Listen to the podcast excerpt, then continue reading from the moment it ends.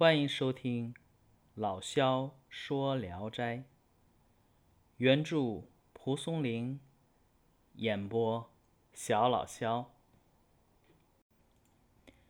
今天讲这一篇啊，叫《宅妖》。话说常山县的李先生是大司寇的侄子，呃，具体大司寇是什么官呢？我也不太了解，反正应该就是一种官名吧。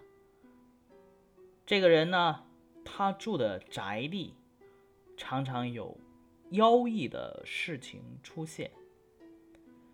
有一次，他看见房间里有一长条形的板凳，凳子呢是肉红色的，又光洁又滑润。李先生因为过去没有见过这个东西，便上前用手去摸这个凳子。板凳呢，随着他的手变得弯弯曲曲的，几乎啊像肉一样柔软。他吓了一跳，急忙就离开了。不久再回头一看，那条板凳啊。用四条腿移动，慢慢的引入到墙里去了。还有一次，李先生看见顺墙靠着一根白色的棍棒，光洁润滑，细长细长的。他走近一摸，那根棒子啊，就软软的倒下去了。像条蛇似的，又弯弯曲曲的钻进了墙里，一会儿就不见了。康熙十七年，有个叫王俊生的书生，在李家呢开设教馆，教授学童。一天傍晚呢，刚刚点上灯。王生穿着鞋躺在床上休息，忽然看见有个小人儿，三寸多高，从门外边走进来，在地上呢稍稍转了一个圈儿，就又出去了。没过多长时间，小人儿呢扛着两张小板凳儿又来了，他把。凳子呀，摆在屋子中间。这个凳子呢，好像小孩子们用那种高粱秸秆做成的玩意儿一样。又过了一会儿，两个小人儿抬进一口四寸来长的棺材，停放在凳子上。还没等安置稳当啊，就见一个女子带着几个粗使丫鬟走进来了。都短小的和前面的小人儿一样。那个女子呢，身穿丧服，腰间系着麻绳，头上裹着白布，用衣服啊掩着嘴，嘤嘤嘤的哭，声音呢就像一个比较大一点的苍蝇在叫。王生偷看了很长时间。不禁毛发悚然，浑身呐冷得像结了霜一样。于是呢，他大声呼叫，急忙起身要跑，但是呢，却跌倒在床下，全身呐不住的颤抖，爬也爬不起来。教馆里的人听见喊声，全都跑了出来，而屋子里的小人呢？还有棺材呀、凳子，却已经消失不见了。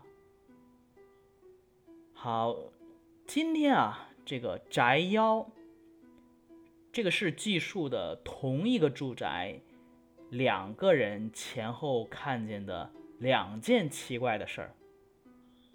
一件怪事记述的是宅中主人啊，看到两个奇异的物体。可以像动物一样移动，另一件怪事儿，记述的是教书先生在他们宅中见的许多三寸的小人在吊丧。怪异记叙的重心啊，显然是在后者。篇幅虽然短小，但小人的举措行动啊，就跟真看见了一样。要说呀。这样的素材在西方啊，可能会写成小人国那样的童话。可惜啊，在当时清朝明末清初嘛，在清朝那个文化环境中，蒲松龄笔下的教师呢，就只能被吓得大呼巨走，颠床下，摇战莫能起。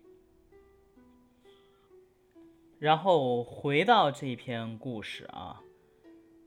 虽然刚才说这个大司寇不清楚是谁，但是啊，我查一些资料，还有找一些不同的版本，这个大司寇虽然不像吏部尚书是个显赫的官职，但类比现在，毕竟是个正部级的高级干部啊，又是普老的山东老乡。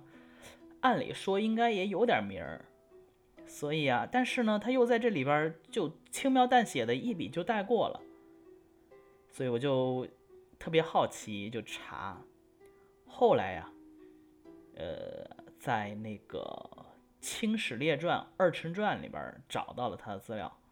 原来啊，这个大司寇不是别人，正是明末清初。算是名臣吧，叫李化熙。这个啥是二臣呢？